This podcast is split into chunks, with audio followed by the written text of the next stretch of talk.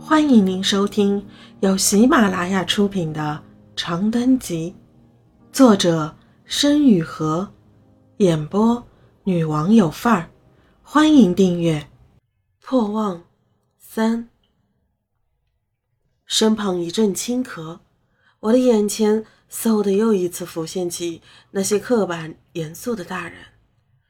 我眼神一飘，忘了词。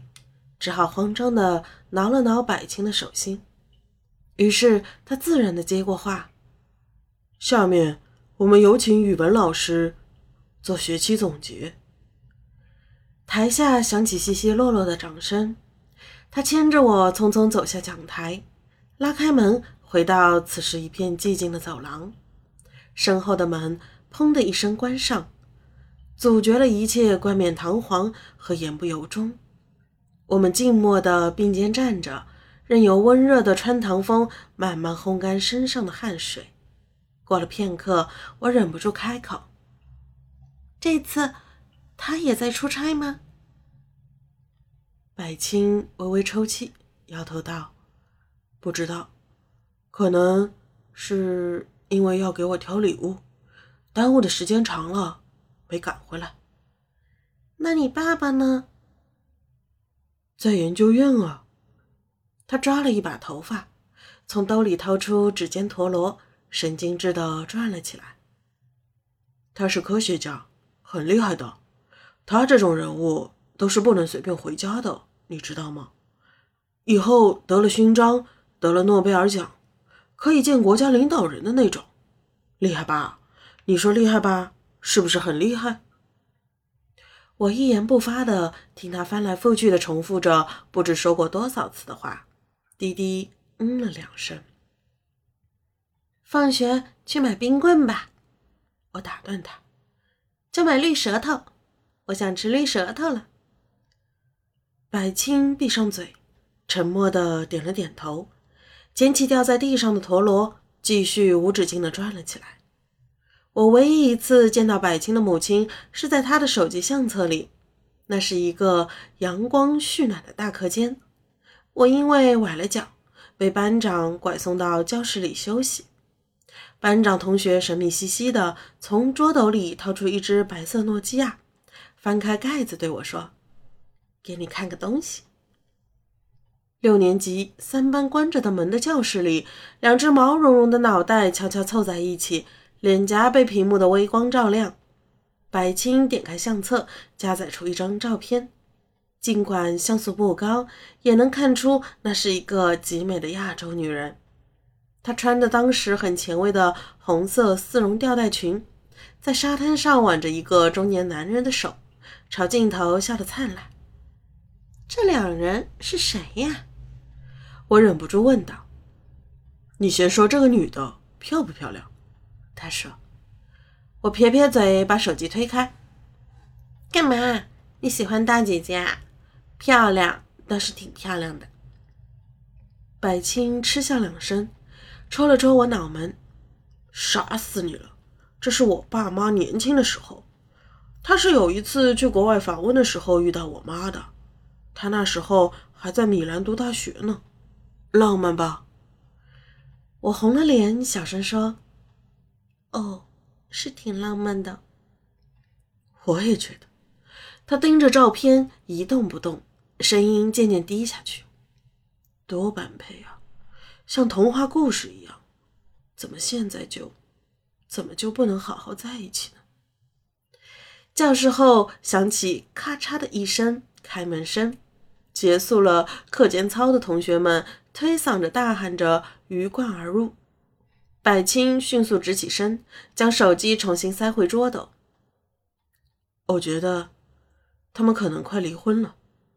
他在一片喧哗声中缓缓开口，神色一如既往的平静。你说，我如果要求我妈少出一点差，求我爸周末多回家，跪下来流点眼泪什么的，会不会管用？后排突然响起女生打闹的尖叫，吓得我一个哆嗦。我眨了眨眼，几次无法开口。离婚这个词离我太遥远了，叫我想破脑袋也不知道该怎么办。去抽扭蛋吧。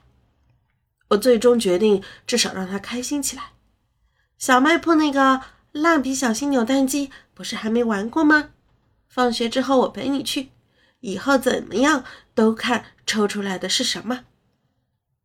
他面朝黑板支着下巴，很轻的点了点头，目光里是我当时所看不懂的宁静又连绵的哀伤。小姐，你说什么？我的心脏狠狠一抽，狼狈又湍急的从十多年前那条没有尽头的河流里退了出来，才发现自己已经将手中检查单的一角捏得汗湿发皱。抱歉，抱歉，我是说那个手术预缴费需要去住院部大厅的窗口门诊收费处，我记得不管这个。女人接过我手中的单据，善解人意的笑了笑。微微弯起的眼角有着百情温柔的影子。原来是这样啊，太谢谢你了。你说的大厅是门诊楼西边，出门左拐，往后沿着小路一直走，那棵楼对面，就还是给您开单子的那栋楼，一层大厅里挂的有牌子，你一去就看见了。他有些困惑的点了点头，却很得体的扶着行李箱离开了队伍。帽檐上的流苏撞在一起，发出清脆的响声。百青的母亲，我在有生之年竟然真的见到了百青的母亲。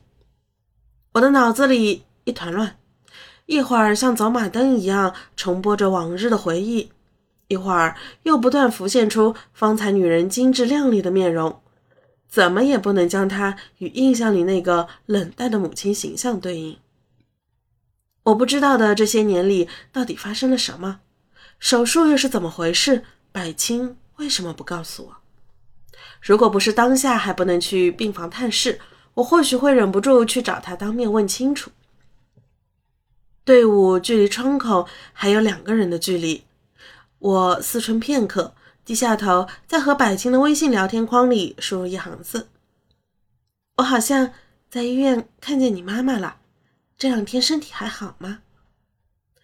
拇指久久悬在发送键的上方，最终还是长按了删除。既然缴费单都拿到了，想必这二人已经见过面了吧？既然不告诉我，就是不想说；既然不想说，试探就只会招来厌烦。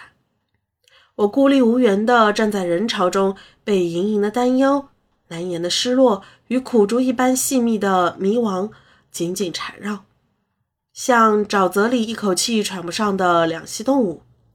然而，担忧和迷茫并不只是围绕着我的人生中刚刚开始的爱情，家里的病人也未能使人彻底放下心来，连日的按摩效果并不明显。妈妈的胳膊还是不可收拾的，像水气球那样肿胀了起来，连指关节都变得僵硬酸痛。我想起一菲小护士在病房里对我说过的话，上网摸索着挂了协和医院理疗科的号。算了吧，花那钱干什么？我这样又不是不能活了。我瞪他一眼，低下头继续给他按胳膊。人家护士都说了，水肿搞不好要出大问题的。你想想那些截肢的，哎，算了，还是别想了，乖乖去医院做康复，别让我们担心了。妈妈一听到自己要惹我担心，就闭上嘴，不再反驳。我深谙这话不能说太多，不然要增加他的心理负担。于是笑笑岔开话题。心头却如湿了水的棉布一样沉重。听众朋友，本集已播讲完毕，请订阅专辑，下集精彩继续。